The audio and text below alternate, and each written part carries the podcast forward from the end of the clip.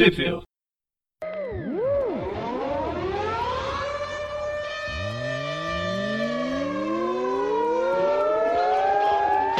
Bem-vindos a mais um Tweep View. Eu sou o Presto. Eu sou o João.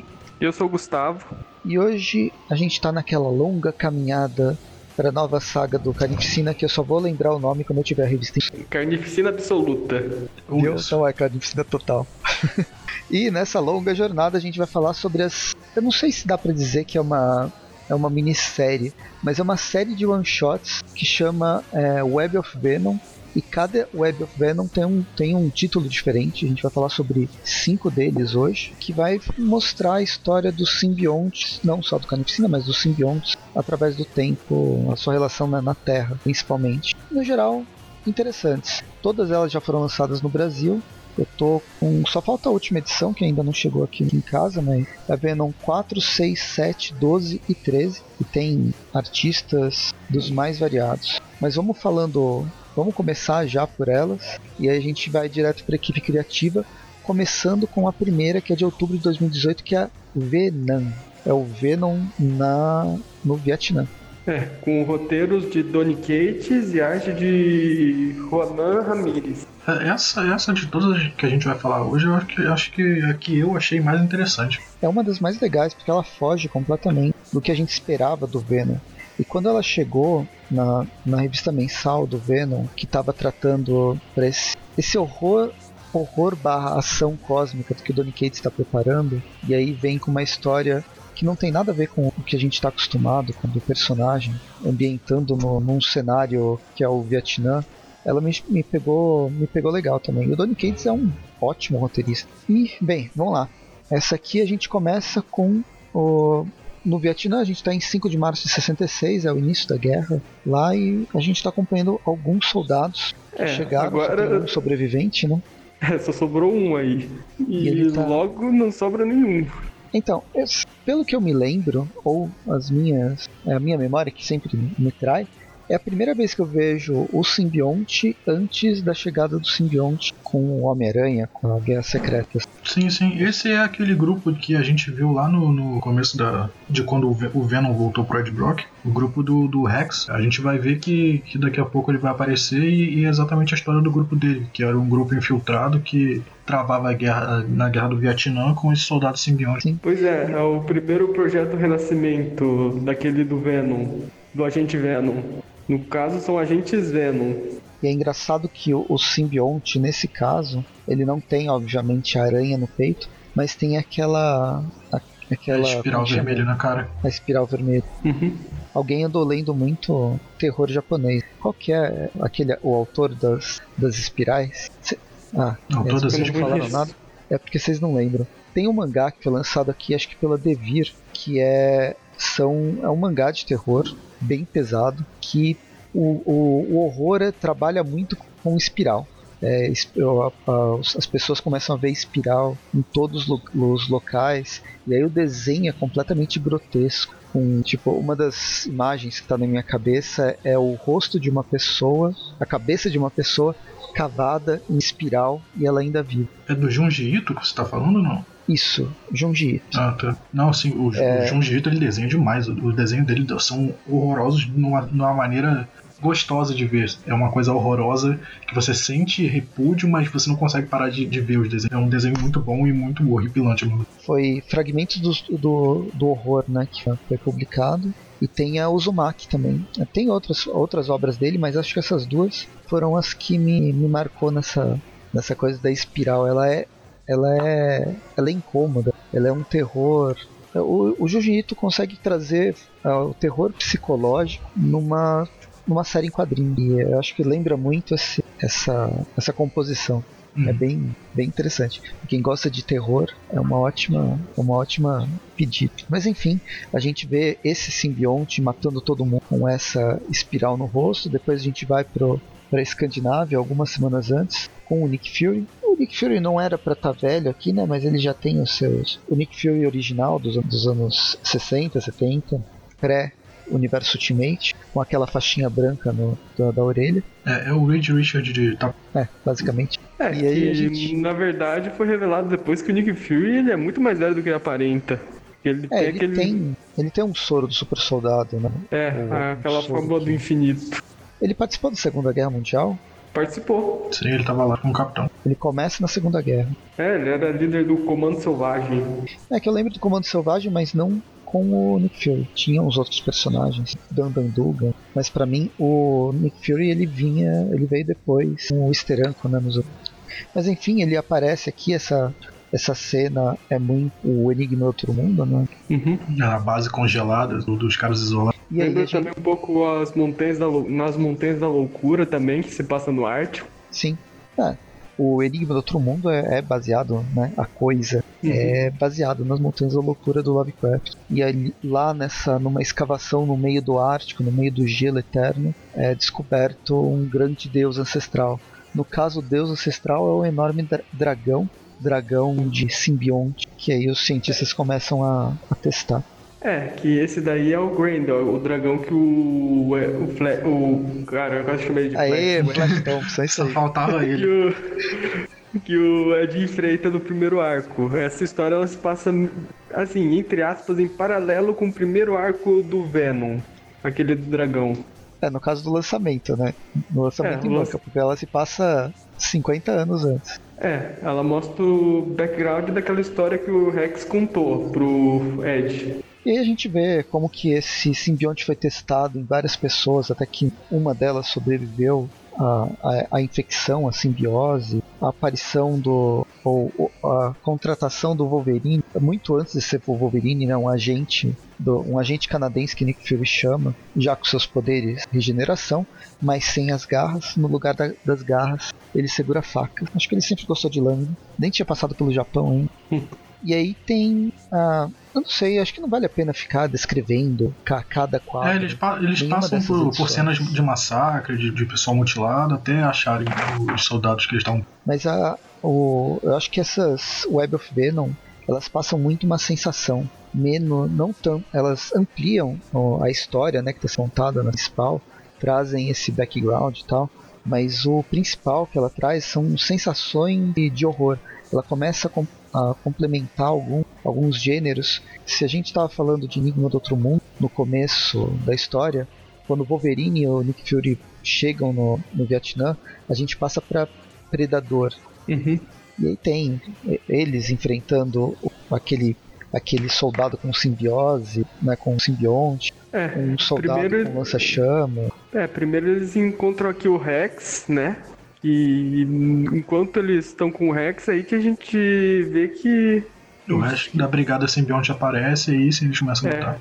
que assim, aparece o Rex, só que não é o Rex, é um Rex falso, aí aparece o verdadeiro Rex, e aí começa a briga com os simbiontes. É, só, tem. é, só pra complementar o negócio que você falou, Presto, é, dessas sensações que, que, que essa revista passa, acho que não só essa, algumas das outras que a gente vai comentar mais pra frente também, é, tem algumas partes que elas, a narrativa visual delas leva muito você no quadrinho. Tem várias partes com pouquíssimo diálogo e só, só desenho. E pelo desenho você, você consegue identificar o que está acontecendo. A- Nessa, nessa aqui mesmo, tem muitos quadrinhos que é só luta. Acho que tem, chega a ter umas três ou quatro páginas seguidas que é só pancadaria. E você consegue entender exatamente o que está acontecendo. Eles estão procurando o alvo deles e quando eles acham tem uma outra luta e tal. Então acho que acho bem legal isso nessas revistas. Elas se mantêm nessa, nesse estado de chega uma parte que tem pouco diálogo e, mesmo assim você consegue a- acompanhar o que está acontecendo na revista. Elas são sinestésicas. E é, a- as cenas de luta, elas não estão aqui simplesmente para para enrolar, para completar as 20 páginas que tem que ter a edição. Elas têm uma função narrativa muito importante que faz, como o João falou, faz você entrar na, na história. Eu acho que é. Eu, eu gostei, eu gostei mesmo dessas Web of Venom. Umas mais que outras, né? São roteiristas diferentes, desenhistas diferentes, mas no geral elas têm uma, um tipo de história ba- ba- bastante interessante. Enfim, no meio da luta a gente descobre que o Nick Fury era um MVA, obviamente. Ele sempre tem seus MVAs espalhados pelo mundo, depois os MVAs vão dominar o mundo, como a gente em Deadpool, mas não quero ter isso na minha memória. Eu acho que eu nunca mais vou. Eu fiquei traumatizado, eu nunca mais vou ver um MVA de novo sem lembrar do Deadpool. Cara, e aí o Wolverine, que no meio da briga ele tinha se fundido temporariamente a um dos simbiontes, ele meio que revela toda a verdade. Ele revela que a que a Shield andou fazendo experiências com esse simbionte para descobrir quais eram as fraquezas.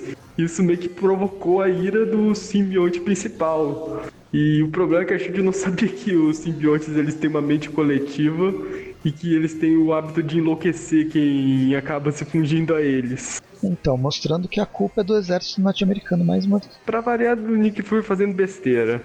E aí, em algum Eles momento. uma arma bizarra elé- elétrica, né? Que elimina os. Eu não lembro de ter visto essa arma. Uma arma tão efetiva contra os. É que depois é revelado que os simbiontes, eles, além da, do som e do fogo, a eletricidade ela meio que dá um- uma pane na ligação do simbionte com o hospedeiro dela por alguns segundos. Não fere o simbionte, mas assim, pode separar o simbionte do hospedeiro. Aí nesse meio tempo o Nick Fury bota o, modelo de vida que tava lá com o Wolverine e com o Rex pra explodir e começa uma contagem regressiva.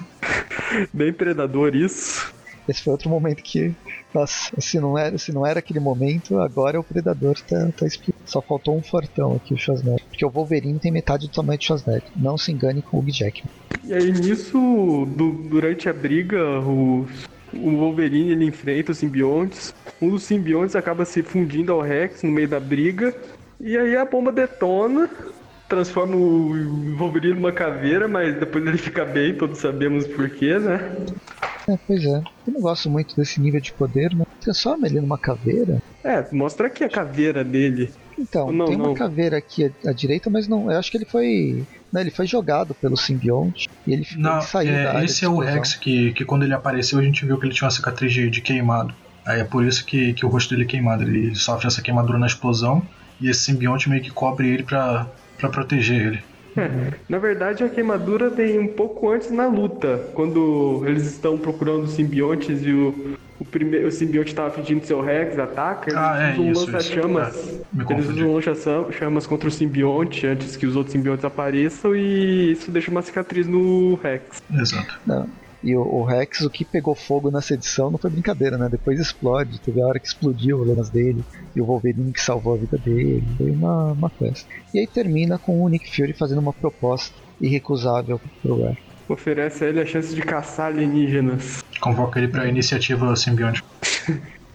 E a capa da revista é uma das capas também mais legais, que é, é um simbionte segurando uma foto, uma foto de um acampamento, né? Um destacamento do exército num acampamento no em pleno É. Vietnã. É, essa foto tinha aparecido lá na, na mensal do Venom quando, quando o Rex é introduzido. E ela vira capa. Eu achei É bem legal de, de pegarem esse, esse gancho da, da foto e transformar ela na, na capa da revista. Até o título da, da revista eu achei interessante, Venom. Bem, e aí a gente vai, vamos para seguindo a próxima, a próxima Web of Venom foi de janeiro de 2019, que é a Carnificina Renasce, Renasce com o Donny Cates, o Cebusca, Cebusca é o editor-chefe, eu tô lendo errado. O- a ilustração é do Danilo Beirute, né, o brasileiro Danilo, tipo umas coisas do Pink Martin. Então a gente tem o Danilo Beirute, na verdade, vai fazer uma, várias participações aqui nas Web of Venom nesse ano de 2019. E é um quadrinista que eu gosto bastante, tudo que ele lança no mercado nacional. Mas enfim, essa Carnificina Renasce, ela basicamente vai contar uma origem do, do Carnificina. Mostra aqui que o Cletus, ele meio que nasceu morto. É, o estilo Fred Krueger, ele nasceu no hospício, pra, comer, pra gente conversa. E ainda por cima ele nasceu morto, sufocado pelo cordão umbilical. Só que por algum mo- motivo ele acaba conseguindo ressuscitar. E segundo ele, nesse período, ele se lembra desse período que ele nasceu morto e que ele esteve no inferno. Serão, foram 19 minutos e 36 segundos após seu nascimento. É um bocado de tempo isso. pois é. E aqui É. mostra também como o Cletus, na verdade, ele não é mal. Ele simplesmente quer libertar as pessoas da sua existência. E aí ele enxerga as pessoas sem pele. Por todo Pois lugar é. que, ele, que, que ele caminha. Pois é, ele não é mal. No fundo é um bom sujeito. Só quer libertar as pessoas. É essa pele que prende as pessoas, né? Ele é um É. grande libertador, o quebrador de correntes. Não, é, esse começo dessa história ele, ela, ele é esquisitíssimo, porque você vê o nascimento de um monstro, de uma criatura, de que é um bebê que nasceu morto e, se- sem mais nem menos, ele voltou a, a- respirar e ele é um completo psicopata, desde criança, desde bebê. E aí vai passar por a- pela passagem dele como preso junto com Ed Brock, quando ele se transformou pela, no Carnificina pela primeira vez. Inclusive tem é, no traço do Danilo Beruti tem quadros aqui que lembram outros momentos, outras revistas da, da participação, da aparição do personagem. E aí por trás desse renascimento, né, o Carnificina no caso, ele tá no espaço, ele foi mandado no É. espaço. É que vale lembrar que toda essa história que a gente tá vendo aí tá sendo contada pela líder de um culto do Knu. Ela tá contando a história do Carnificina aqui. Então ela pode estar inventando um monte de besteira. Mas por quê? Você, você não acredita na palavra de que está A palavra do nosso Senhor e Salvador, Cledus Cassidy, É, a, a palavra Mas- da a, a religião, a religião do, dos dias finais, né, do Apocalipse. Você não acredita na palavra do nosso Senhor Salvador Cthulhu? Digo, Knu? E, enfim, ela vai contando a história. É uma forma bem, bem legal, bem, bem cultista mesmo. Tem uns, umas inscrições eh, na, na parede, nessa igreja que ele tá. Que eles estão, que aparece o Thor, o Thor lutando contra o dragão. Isso aqui eu acho que já. Isso aí foi na, nas primeiras É, edições. foi lá na, É nas histórias do Venom, não foi? Foi no primeiro arco do Venom, tem um É flashback primeiro mostrando arco, que né? foi o. que o Grendel ele foi derrotado pela primeira vez pelo Thor. Isso, e faz tempo que eu li. Ah, é isso aí. Agora eu lembrei do memória? que você falou da eletricidade, que, que quando o Thor lançou o raio no dragão, o dragão perdeu a, a, a conexão lá com, com a mente coletiva do. E nessa página aqui que parece a Madame Teia. Pois é. Tipo, parece a Madame Teia meio cadavérica com uma- uma espiral atrás dela. Pois é. E aí eles ficam gritando: União Eterna, União Eterna. É.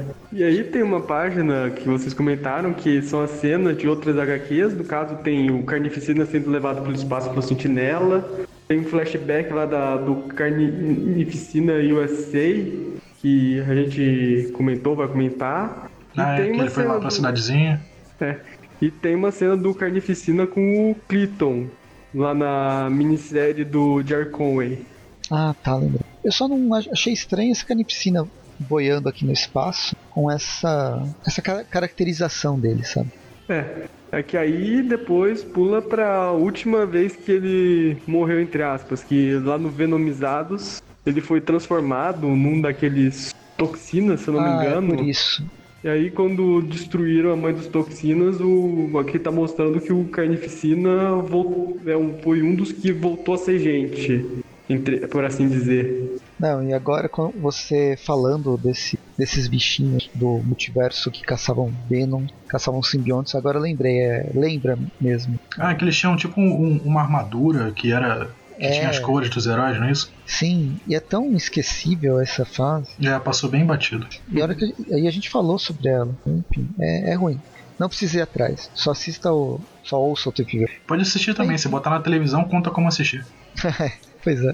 E aí, bem, e aí mostra o Carnificina entrando, voltando pro, pro planeta Terra, né? como se fosse um, É, um um cometa. meteoro. É, essa, essa é a Pegou. parte que, que pra mim não fez sentido nenhum. É, é, vale lembrar que o, nessa época o Carnificina ele tinha sido vítima lá, da- ele foi exposto à maldição do tomo negro, então o simbionte dele ganhou resistência ao fogo e ao som. Então, Ah, é, ele tava com a mágica aí que, tinha, que ele tinha o super simbionte, que, não, que nada detinha ele.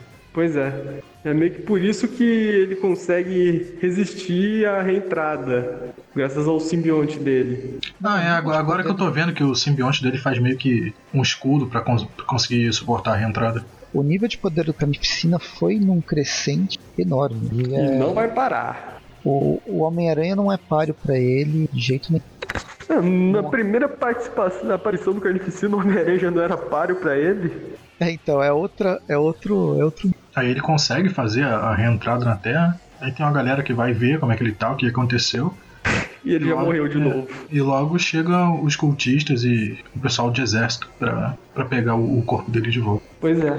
Então, os cultistas pegam, recuperam o corpo, colocam um simbionte pra ressuscitar o Carnificina. O Pois é, esse simbionte, isso daí já tem ligação direta com a Venom 7, que o. como o criador ele tava interrogando o Ed Brock justamente porque alguém tinha roubado o último pedaço do simbionte dragão que ele tinha recuperado. E aqui a gente descobre que quem roubou esse pedaço do simbionte dragão foi esse culto. Justamente para poder ressuscitar o Cletus. É, e eles veem que, que meio que não dá certo, né? Porque eles enfiam um simbionte qualquer. Não qualquer, né? Um simbionte ancestral no corpo do Cletus, ele até ressuscita, mas ele não é mais o Cletus Cassidy, então ele meio que para voltar a ser o Cletus Cassidy e o Carnificina, ele meio que tem que misturar esse simbionte ancestral com, com sangue. Aí ele vai, pega uma pessoa e esmaga ela. E não é o sangue dele. Não, é que assim, aí a gente descobre que a líder desse culto, na verdade, é aquela. como Ela é a o nome? Shriek, não é? Ela é Scarnio, aquela que aparece naquela minissérie do Carnificina que a gente Ah, comentou. tá, ela é o outro, aquele outro simbionte roxo. É. E aí o, ela revela que para fortalecer o simbionte, para ele poder se unir de volta à mente de Colmé dos simbiontes e poder libertar o Knu, ele precisa absorver os Cordex, que são aqueles vestígios que o simbionte deixa nas pessoas. Ela até comenta que ela vai retirar os pedaços dela, que inclusive é um, é um córtice do simbionte do Carnificina, uma cirurgia complicada lá pra dar pra ele, só que o simbionte pega o caminho mais fácil e já arranca a coluna dela e já devora o códex dela. E meio que o códex do Carnificina acaba ajudando ele a voltar ao normal, por assim dizer. Até que Já faz que sentido, né? Porque, porque esse simbionte da Skyno, ele veio a partir do simbionte do Carnificina. Então faz sentido ela fazer ele voltar à vida. A Scarnio não era aquela que tinha o, O braço metálico. simbionte tecno-orgânico? Isso. Então, agora, a única coisa que eu não concordo é ela ser líder dos cultistas pra trazer o Carnificina de volta. É, a- a- da última vez que a gente viu ela, ela meio que tava no caminho do bem. É, Pois é. ela tava num caminho completamente diferente. Segundo o autor lá no, no Twitter, dá a entender que ela foi corrompida pelo Knu em algum momento. Pelo chamado do Knu. É, pode ter sido. Depois que, que ele ele- apareceu na Terra, de- deu um, deu um ruim na, na mente de todo mundo que usava simbionte. É. E... É, mas enfim, a gente não vai mais ver a garota. É. Ela foi tomada. to- é, o Carnificina tomou a medula óssea dela. E a história E termina com ele comendo todo o resto dos, dos cultistas. É que ele, ele revela que comer um, um córdex dá um barato do bom. E ele quer sentir mais esse barato. Então ele vai libertar o Knu. E pra isso ele vai atrás de todo mundo que tem um códex. E pra variar, tem uma tela gigante mostrando todo mundo. Não é pouca gente. É, e deve ter mais gente que isso até. Ah, com certeza. Ah, só da saga Venomizados, acho que ele pode se satisfazer com todo mundo do universo Marvel. Beleza, e a gente termina Carnificina Renasce e vamos para a Web of Venom, Venom Unleashed, de março de 2019. Aqui é o Ryan Stegman no roteiro, com os desenhos de Kyle Ho- Hotz com Juan Gedon, Gedeo- Gedeon. E aí tem um monte de arte finalista, um monte de colorido. É, o, o Ryan Stegman ele é o desenhista da HQ do Venom, no caso. É, de vez em quando ele se aventura como roteirista. Ele, inclusive, foi roteirista de uma fase bem legal lá da, do Renove Seus Votos. Eu gosto dele como roteirista. Mesmo essas histórias backup do Venom também tão, tão legais. Essa aqui em específico ela é quase uma, uma história muda, porque ela vai focar no simbionte do Venom quando ele tinha sido separado do, do Ed Brock, mas ainda estavam. Ele era o cachorrinho do Venom. Do, É. Ele era o cachorrinho do Ed Brock. É, o, É, o essa simbionte edição só com um meio- instinto protetor. É, e essa edição ela meio que se passa entre a Venom 9 e 10. Na época que o. Logo depois do Ed reencontrar o pai dele, ele descobre que ele tem um irmão, entre aspas, né? Que a gente descobre depois ser um filho. E quando ele ainda tava meio que mendigo, sem lar. No caso, ele tá no hotel barato. E aqui vai desenvolver essa história de que quem tem um pedaço do carnificina, quem tem um pedaço de simbionte, é, tem tipo um aperitivo muito apetitoso para outras para outros simbiontes. né? Eles estão simbionte diablerizando outros outros simbiontes. E aí o, o- esse pedaço, o Venom, o Venom cachorro, vai atrás de vários vários pedaços do carnificina que estão espalhados em várias pessoas. É, que no começo. É que o começo da edição é o hotel do Ed sendo invadido por alguns mendigos que estão meio estranhos, com um olhar de espiral vermelho. Aí depois de- salvar o Ed desses mendigos, ele vai seguindo ver esse pessoal. Pra ver de onde é que tá vindo. Tem ratos, outros cachorros. Tem de- no meio disso ele con- consegue encontrar aliados, tipo uns, uns carinha de armadura, uns caça-aranha É. aqui, caça Ele, ele segue eles pro subsolo e nisso ele encon- reencontra os escavadores, que eles eram inimigos do Venom no Protetor Letal. Eles eram meio que funcionários da Fundação Vida. E eles estão indo justamente para um lugar que é outro cenário comum do, da, da Ministério do Protetor Legal, que era aquela cidade subterrânea embaixo de São Francisco, que o Venom meio que vira um protetor. Aí tem luta, luta pra caramba. E aí, em um certo momento, o, o simbionte cachorro, ele meio que vê o que, que tá causando essa, essa loucura nas pessoas, que é meio que o, o carnificino numa forma de um parasita. Pois é. É, cada edição dessa Web of Venom é, a gente tem um filme de terror diferente, mais, mais grotesco, né? E aqui a gente tem mais, mais desses filmes de terror B, Uhum. nojentão. O, o, o cachorro usando toda a língua dele pra sugar esses, esses vermes de dentro da cabeça das, É. e comendo, E- claro. E aí no, o simbionte ele acompanha os escavadores até o centro dessa. Eu não lembro o nome dessa cidade subterrânea de São Francisco. E lá eles encontram um bicho que, se eu não me engano, parece o. O- o- Chama pelo agora. menos lembro. É. Lembro um dos monstros do Lovecraft. Uma das divindades dele. Uhum. É a Yug Sogor? Não lembro direito qual é qual. Cara, olha, pra mim lembra bastante o Shugnigurat, que eu conheço esse porque ele aparece numa minissérie das Tartarugas Ninja. Que é um bicho também parecido com esse, um bagulho enorme de olhos e cabeças que vai até o teto. Eu acho que é o Yusotot. Eu acho que deve ser esse também. É, esse parece um polvo cheio de, de olhos e boca. Qual que você tinha falado? É o Shugnigurat. Shubnirat. Apare... Eu escrevo de qualquer jeito e aí o, o Google. O Google Torce pro Google te, te acertar.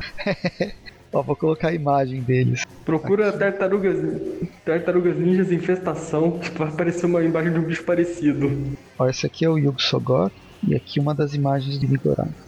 É que quando você estava falando, me lembrou aquele vilão da Marvel que também tem essa, que é o Shumagorá. É Shumagorá? Agora eu já tô confundindo É, nome. chama agora, famoso pelo Marvel vs Capcom. Isso. Eu só conheço ele daí também. É, aí eu eu. acho que vem é, também do. Tem, bebe um pouquinho da fonte do Lovecraft, o Shumagorá. sim, Ele é sim. vilão do. Ele é um semideus, vilão do Doutor Estranho. É, aí tem essa torre de carne esquisitíssima no meio da, no meio da cidade enterrada. E aí a gente tem a, a cena do, do Carnificina puxando o simbionte de, do, do Ed Brock. E o cachorro foge com o rabo entre as patas, basicamente. Pois é, é grande demais pra ele. E aí pra finalizar a gente tem que o Ed Brock acordando, meio que desesperado, procurando o cachorro dele. E o cachorro dele tá do outro lado da porta, todo sujo de sangue. Finalização é ele todo feliz, né? Que eles se encontraram, mas aí revertério no estômago, o cachorro vomita e sai todos aqueles vermes, pedacinhos do carnificina. E o Ed já reconhece esse bagulho assim que ele vê, que é o carnificina. É, nojento. Tem mais uma historinha. É, eu ia perguntar isso agora, se na edição nacional tem essa, essa parte que explica os vermes carnificinos. Tem. E aí é outro desenhista que faz, uma história até. a- a- a- o desenho eu acho. Eu não, não gosto tanto, talvez por causa desse, desse tipo de colorismo. Eu gostei da história do cara. Mas explica como que os vermes. A explicação científica de como funcionam os vermes dentro da cabeça. É, e é uma parte bem grotesca também, tem bastante, É. bastante gore na- nessa, nessa parte da revista. É difícil comentar porque é muito. é muito visual. É nojento e é muito.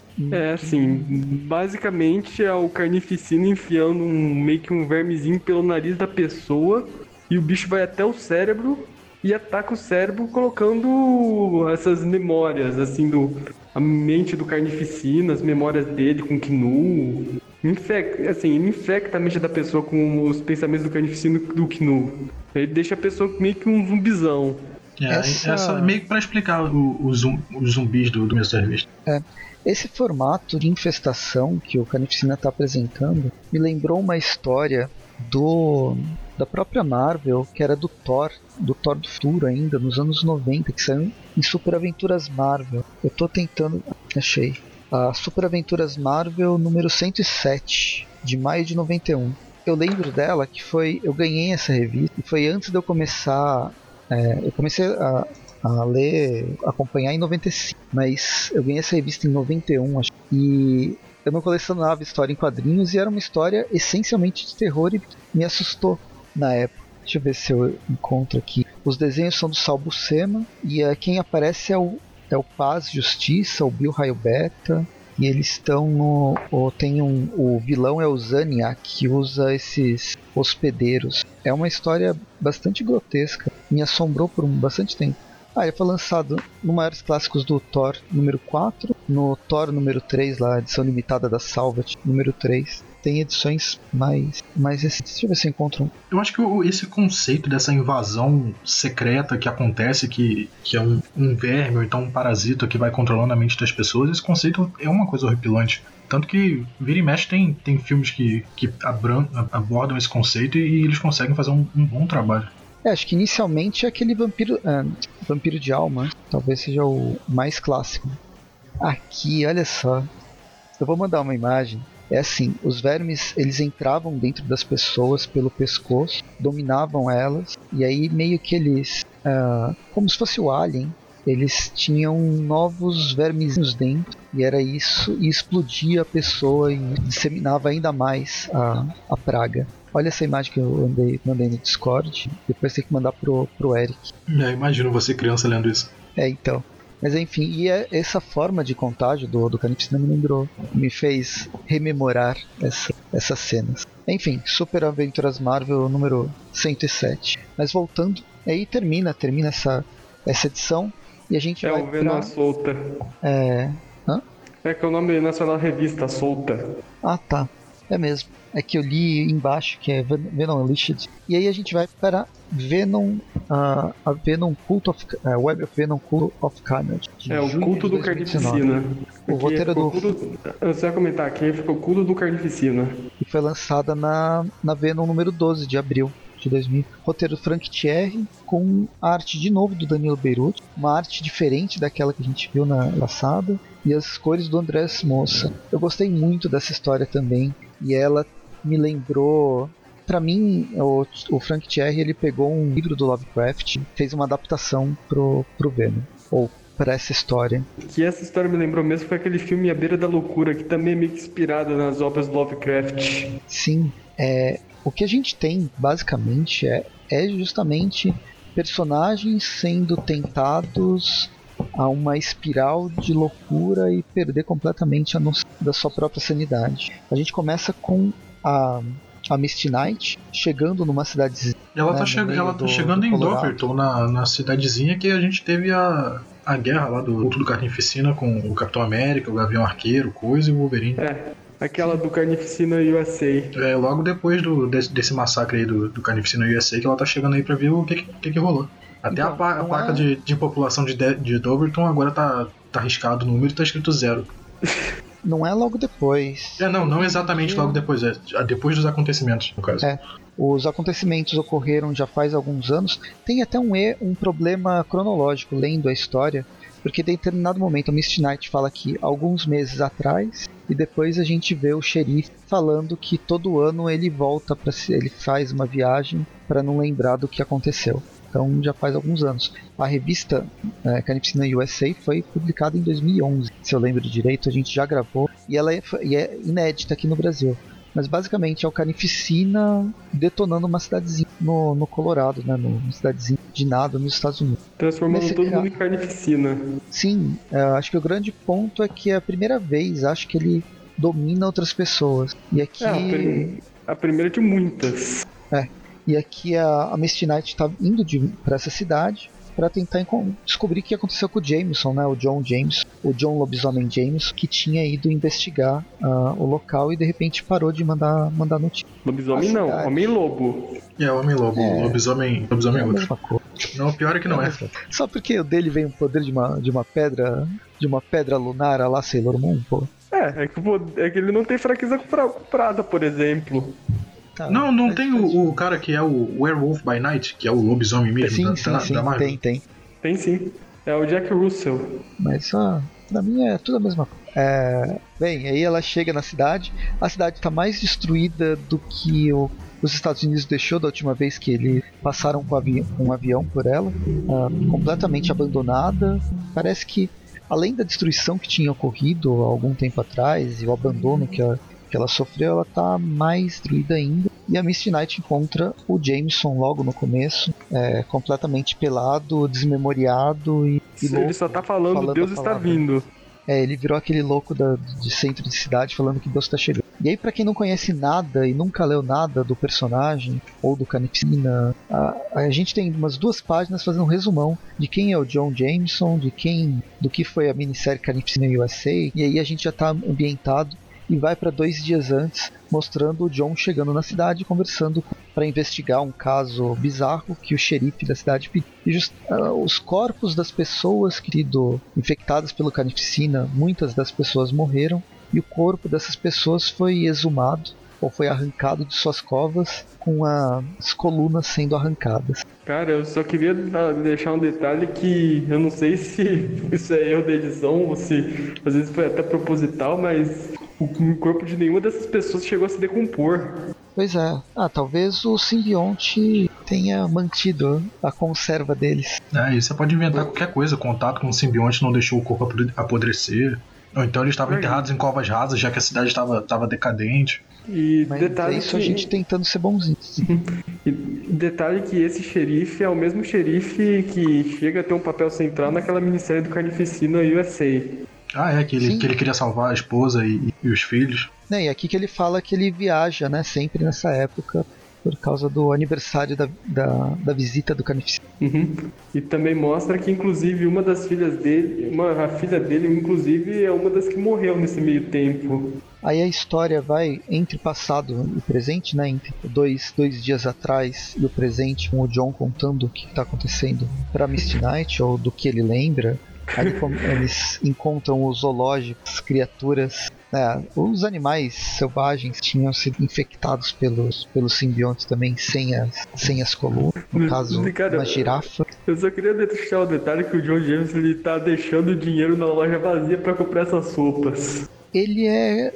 Ele é coroinha, ele é coxinha, ele é coroinha e completamente louco, né? Porque... É, ele tá deixando dinheiro na cidade abandonada, ninguém vai pegar aquele dinheiro. É, mas a integridade dele ele tem que pagar aquilo que ele tá pegando. Ele assim, é bem mocinho. Acontece alguns momentos em The Walking Dead. O, Mo o Morgan faz, chega a fazer isso. bem, e é nessa rememoração do, do, Jameson que ele começa realmente a lembrar o que, que aconteceu. E aí tem a Igreja das Novas Trevas, que é a única igreja da cidade, super, super badalada. O grande símbolo é uma espiral. A, partir do momento que ele começa a investigar e se aprofundar na investigação, esse terror vai vai corroendo o personagem, vai corroendo o John cada vez mais. Ele vai gastando sanidade a cada nova descoberta, a cada nova tentativa. Isso é muito Lovecraft. Isso é utilizado em todos os sistemas de RPG e jogos de tabuleiro e videogame se ambientam nesse cenário. Horror sobrenatural. Não, horror sobrenatural não é uma boa. É horror, horror psicológico, acabar com a mente da, do protagonista. E tem todo esse lance dele tá, dele tá narrando, então também remete muito aos contos do Lovecraft, que sempre era um sobrevivente narrando os acontecimentos. Até que em determinado momento ele, ele conta o que aconteceu na igreja. Ele chega para salvar o xerife que está no meio do culto com três outras entidades bizarras em destaque e eles estão ah, fazendo um sacrifício. sacrifício ah, o deus deles que tá chegando. E aí, nisso a gente descobre que uma dessas três figuras, que é aquela líder da igreja, ela na verdade é a Shrek, a namorada do Carnificina. Ela ainda acha que é namorada, né? Eu acho que o Carnificina ele transcendeu qualquer humanidade. É, ele ela tá possa tá pra... ter tido em algum momento, porque então, provavelmente ele nunca teve humanidade. É, ela é tipo namorada do Carnificina igual a Arlequina é namorada do Coringa. É, o, Carnif... o Coringa ainda tem uma, alguma relação, por mais tóxica que ela seja, a Arlequina. É, aqui eu acho que não, aqui é outra coisa, é como se é uma a Shrek tem uma adoração ao Carnificina, uma relação Olha... humana, ou se foi, foi só para testar sensações diferentes de assassinar pessoa. Cara, olha, eu, um spoilerzinho bem leve da Carnificina Absoluta agora. Tem umas cenas da Shrek e do Carnificina se beijando nessas, nessas futuras edições. É bem bizarro, mas acontece. Enfim, e aí tem outras pessoas, até que o, o xerife é completamente corrompido por uma simbiose em carnificina. É, e nisso e o John ele vira o lobisomem pra tentar parar. Ele vira o Homem-Lobo. Isso, pra tentar parar essa maluquice toda que tá acontecendo. Só que aí, enquanto, enquanto ele tá se transformando, tentam enfiar um simbionte do Carnificina nele também. Ele luta, tenta, tenta se libertar, mas acaba que ele também é consumido e, e ele fica com aquilo na cabeça de que Deus está chegando. Provavelmente Cara, eu- nesse momento que ele é retirado, se perde no meio dos. Pode eu falar. só queria, só queria dizer que o John Jameson ele foi muito sortudo nessa ocasião, porque o Carnificina não lembrou que o John Jameson já chegou a ser hospedeiro do, do do Carnificina no passado, numa história dos anos 90. Então ele tinha um códex, ele deu sorte de não perder a coluna nessa. É, então, a página seguinte, que eu acho que ficaria muito mais interessante se ela fosse uma página. É, peraí, uma página par. Quer dizer, tivesse, a gente tivesse que virar a, a, a página da revista para ver essa, essa cena. É no presente, a Misty, a Misty Knight e o John chegando na igreja com todas as pessoas da cidade sentadas na, nas, na- na- nos bancos, mas estão todas as pessoas Sorrindo. mortas, sorrindo e com a coluna arrancada. É, enquanto eles estão verificando as pessoas, aparece uma das outras figuras encapuzadas e arranca a coluna dele. E nisso a gente vê que era o, o Doppelganger Aranha. É, o contraparte aranha, Isso. como ele é chamado aqui. É, aqui quem, quem arranca. Não, estão arrancando a, a coluna do John? É, a não, tô arrancando a coluna daquele xerife. do xerife. Ah, do xerife. E acabam entregando pra terceira figura encapuzada maior, que, pra surpresa de ninguém, é o próprio Carnificina. E aí, como fechamento de filme clássico, a gente tem o John e a Misty Knight indo embora da cidadezinha. E o John olhando pela janela com os olhos com a espiral vermelha do carnificina. E a própria Isso de- cidade tem uma espiral. Uma espiral gigante de destruição. É, eu achei foda essa. Mas eu acho que isso vai colocar o podcast, né, o Trip View, num- numa censura muito mais alta do que a normal. e aí a gente vai pra última edição, a Web of Venom Funeral Pyre. Aqui chamada de pira funerária. que essa eu ainda não tenho. Tô esperando chegar a revista que eu assino da, da Panini do Venom. Publicada na edição número 13 do, do Venom. E tem os roteiros, roteiros do Kulemban, com a arte do Josh, Joshua Cassara, com Alberto Albuquerque. E as cores do J. David Ramos. Parente, será? do Inominável? Aí logo na primeira página da revista a gente tem que. que a personagem que vai levar a gente por, por essa revista é a. é a Andy, a mania. É André Bertron. Ela começa tendo uns pesadelos horríveis com, com o simbionte arrancando a pele dela. E ela acorda no susto. Só que ela vê que tá tudo bem. Ela tá, tá feliz na casa dela, se preparando pra sair. Tá a tia dela aí fazendo um café da manhã. Cara, só queria comentar aqui rapidão. Tem um easter egg aqui que não faz muito sentido, que é a desaparecida Dona Diego. Que a Dona Diego ela foi a primeira grito. Só que o problema é que essa grito já tá morta faz anos. Então não faz muito sentido ter uma placa de uma, ela, uma foto de desaparecido dela no leite agora. Pode ser uma, uma caixinha de leite vintage, só com pessoas desaparecidas que já morreram. uma coleção. Ou esse leite tá coalhado faz tempo. Pois é.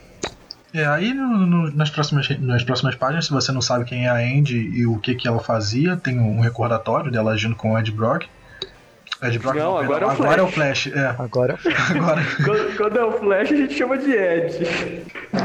E até o momento que ela perdeu o simbionte e, gan- e ganhou a. Ganhou não, ela reativou a marca do inferno que ela tinha, que esse é o poder padrão dela agora, a- o poder da marca do inferno. Aí a revista vai ficar nesse vai e volta dela na realidade e alucinando com, com os simbiontes e o simbionte que ela tinha. E ela meio que, que vai andando por aí, vai vendo reflexos meio distorcidos do simbionte. É, ela indo bem dos amigos, ela no trabalho.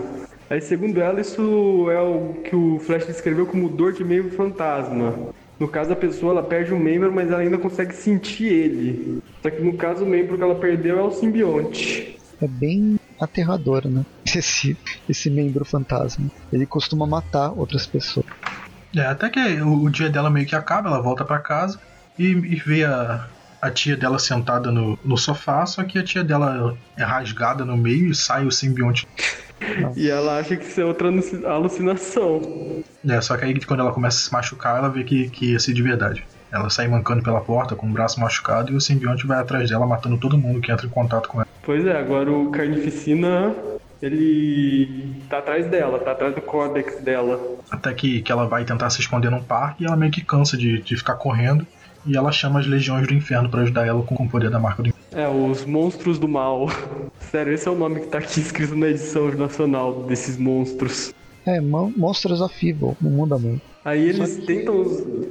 Eles não ajudam, eles não, não são tão efetivos assim. Eles até tentam jogar um fogo nela, ne- no Carnificina, só que graças à maldição do. Isso daí foi confirmado pelo autor dessa minissérie lá no Twitter, que graças à maldição do tomo negro, mais o simbionte primordial que o Carnificina recebeu, agora ele é completamente imune ao fogo. Então não adianta nada. Eu não sei porque você insiste em chamar de maldição. Porque de maldição acho que tá longe, né? É, O Carnificina deve estar adorando isso.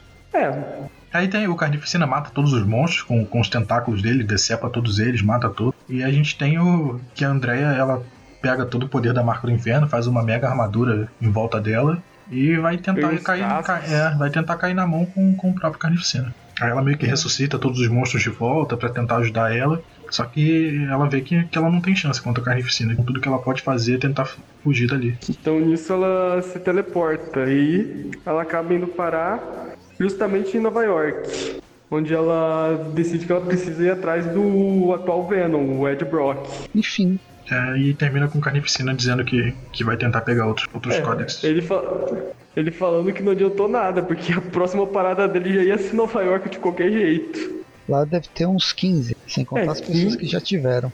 Os que já tiveram simbionte lá deve dar mais de uma dezena. Nova York inteira, né? Pois é. Não teve uma vez que explodiram um- uma bomba simbionte num bairro e transformou metade de Nova York em simbiontes? Ah, teve a aquela saga do Planeta dos Simbiontes, lembra? Também. Ah, e teve o, o Venom Venomizados agora, que todo mundo é simbionte. Tem pra tudo quanto é lado. Eu acredito que a Carnificina possa gostar do códex do, dele mesmo, né? De comer pedaços dele mesmo. Mas ele não se importa em comer outros outros simbiontes por aí. É isso porque ele tá no, no só univer- no universo meio com meio. no- quando ele aprender a viajar para universos paralelos, aí é que a coisa vai complicar. Não, não fala isso alto, senão vai ser Carnificina Verso. Daqui a pouco a gente já teve Venom Verso, a gente já teve Aranha Verso. Agora vai ter Carnificina Verso. É, tem que completar a trindade. E a gente termina. São essas as Web of Venom que a gente queria comentar hoje. É, vamos dar as notas, mas. Ah, eu posso dizer que eu acho que eu gostei de todas, viu? Teve umas que eu gostei mais do que outras. Eu acho que o que eu mais gostei realmente foi a do, do culto ao, ao Carnificina. E a, e a primeira, e a Venom. Né, no, ah, até agora a porcaria do Venom, não lembro do Vietnã. Ah, do Vão Vietnã. ser. Vão ser cinco notas? Não, acho que dá uma nota só. A nota de Web of Venom. O que é essa, esse caminho pro, pra, pra Carnificina. Carnificina total. Absoluta. Máxima. Não falando mínima, eu tô de boa. Então podem dar suas notas. É, eu acho que assim, pro todo eu dou uma nota 8,5. Que assim, pra mim teve umas minisséries que valiam um 10. No caso, pra mim, a minha predileta acabou sendo Carnificina Renasce mesmo. Tem umas que valem 9, que no caso é a do Venom e também a do Culto do Carnificina. Teve uma que vale 8, que é aquela sol, o A Solta. Um 7 pra. Da, do- da pira funerária. Sei lá, acho que um 8,5 tá bom pra todos. Ok, anotei aqui.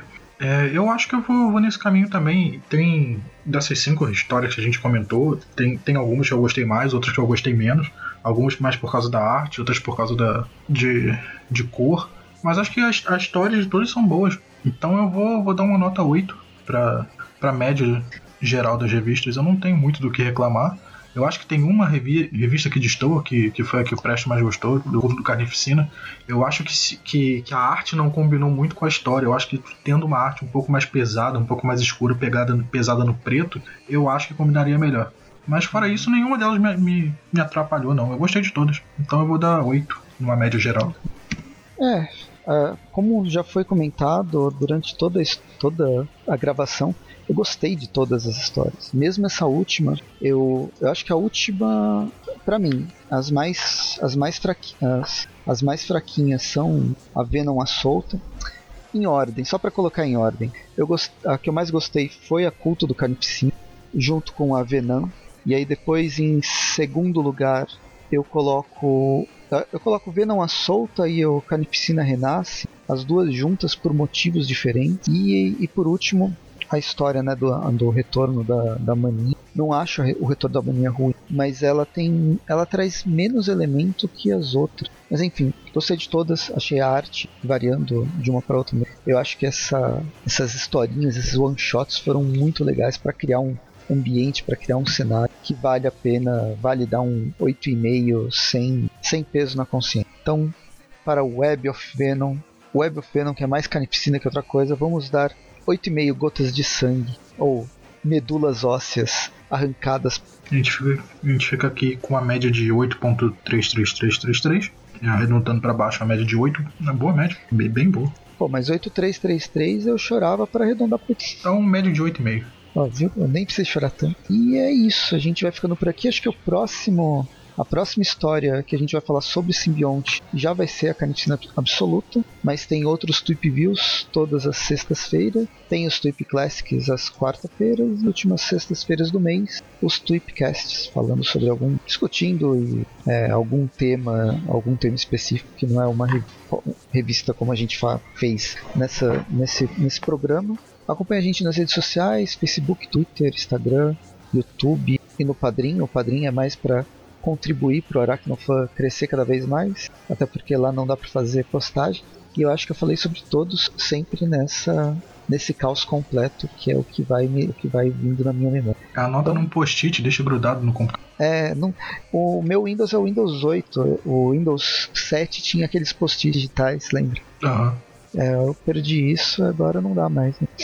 Então acho que é isso. Até mais. Boa noite. Boa noite. Tá, gente, sintam-se todos abraçados, porque eu queria muito abraçar todo mundo que ouve o programa. Tô meio carente. Cuidado que abraçar nesse programa do Carnificina talvez não seja a melhor palavra. Falou.